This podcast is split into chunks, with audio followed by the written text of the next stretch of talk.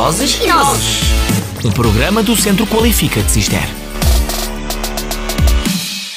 Olá a todos! No programa de hoje vamos falar sobre peticas monásticas, onde vamos aprofundar tudo o que este tema abrange com base numa entrevista cujas respostas são fundamentadas em pesquisas. Atualmente, para adquirir medicamentos, recorremos às farmácias. No entanto, na Idade Média, as pessoas dirigiam-se até aos mosteiros que continham peticas para adquirir os seus medicamentos. Podemos verificar que aquilo que chamamos hoje de farmácia antigamente tinha o nome de peticas. Olá Matilde e Gabriel, espero que estejam bem. Vamos dar início então a esta pequena entrevista. Atualmente é de conhecimento geral que as peticas apareceram na época medieval. O que podemos saber mais acerca do assunto? Como disseste, as boticas surgiram na época medieval, mais precisamente no século XIII. O seu aparecimento deveu-se à necessidade de tratamento das comunidades religiosas existentes e posteriormente auxiliar populações que residiam em volta dos mesmos. Por norma, onde se localizavam as peticas e de que forma arranjavam material para produzir os medicamentos? As boticas eram construídas dentro de mosteiros e conventos e localizavam-se próximos da zona de portaria para que o monge pudesse administrar o tratamento necessário às pessoas, que estas adquiriam de forma gratuita,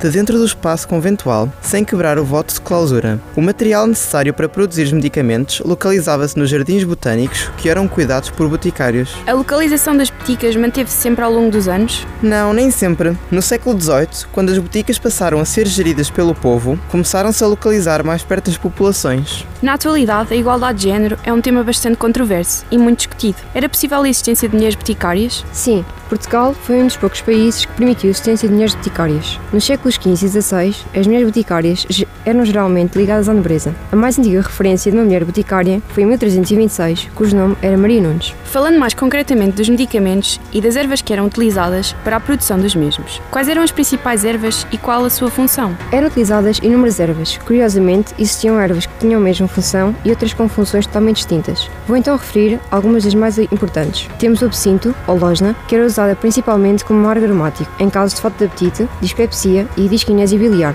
Existia também a açafroa, flor. Esta era usada na medicina tradicional como estimulante do apetite, dispepsias, parasitoses intestinais e cicatrizante a nível externo. Outro exemplo de erva utilizada é o acónito, que uma das suas funções era ser um veneno de ação potente e rápida. No entanto, por norma, era utilizado para o tratamento de neurologias. Era utilizado também o agar-agar, como laxante e atualmente também utilizado na indústria alimentar. A camila, cuja função é ajudar em distúrbios do aparelho digestivo, pois esta possuía propriedades anti-inflamatórias e espasmolíticas. Por fim, temos a valeriana, que era usada no tratamento de ansiedade, tensão nervosa e transtornos do sono de origem nervosa. Ok, muito obrigada aos dois. Penso que com esta entrevista conseguimos aprender aspectos muito interessantes daquilo que era vivido naquela época e da forma como funcionavam as peticas monásticas, acabando por perceber também um pouco da sua importância. Aproveitamos para conhecer alguma das ervas mais utilizadas para o fabrico dos medicamentos, juntamente com a sua função. E este foi o programa Vozes e Nozes de hoje, e as vozes de hoje foram Gabriel Custódio, Lara Feliciano, Matilde Vicente, Rafael Timóteo